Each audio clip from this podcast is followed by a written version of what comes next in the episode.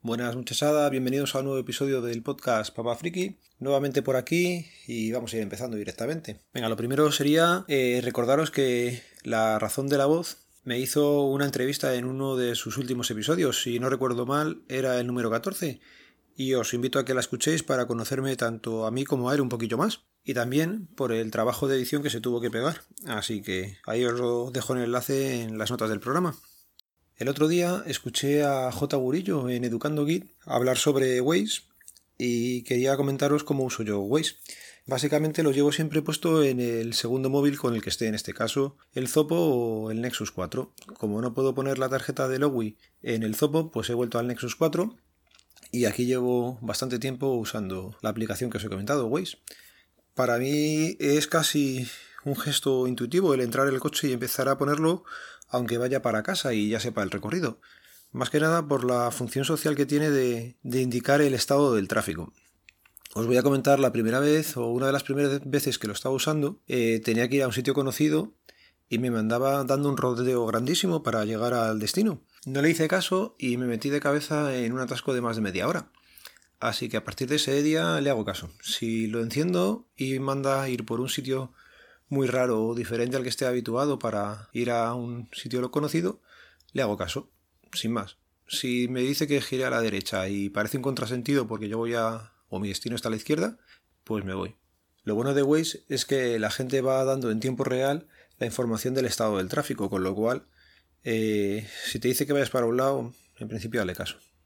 J. Gurillo tenía un problema porque las notificaciones de Waze le lanzaban en el iPhone el, el podcast o lo que estuviera escuchando por detrás.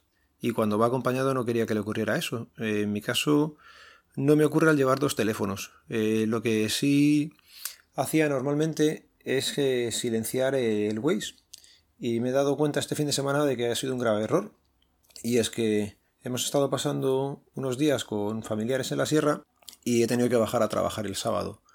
El problema es que al llevar silenciado el Waze no me notificaba de los radares. Y es posible que a lo mejor en un pueblo de la sierra me hayan puesto alguna que otra multa.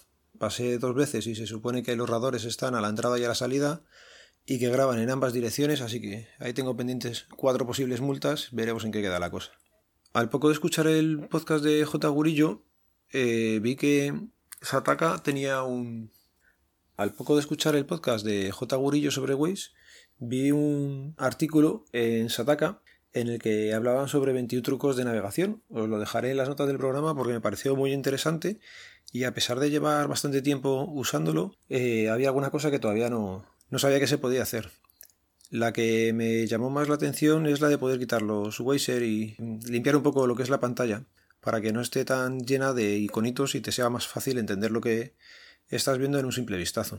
Y otra que tengo que hacer y cambiar en el móvil es eh, cambiar el icono del propio vehículo mío. Que he visto que en el artículo se puede hacer y puedes poner un Ferrari o, otra cosa, así que será básicamente lo que me quede por hacer. Por cierto, llevo un par de días en los que me he suscrito a un par de podcasts nuevos. Uno de ellos es el de Marcos Geek, que me ha gustado bastante lo poquito que he escuchado de él, y por ser bastante fresco y recordarme bastante a, a Comercial Geek, y es que él también es comercial me parece.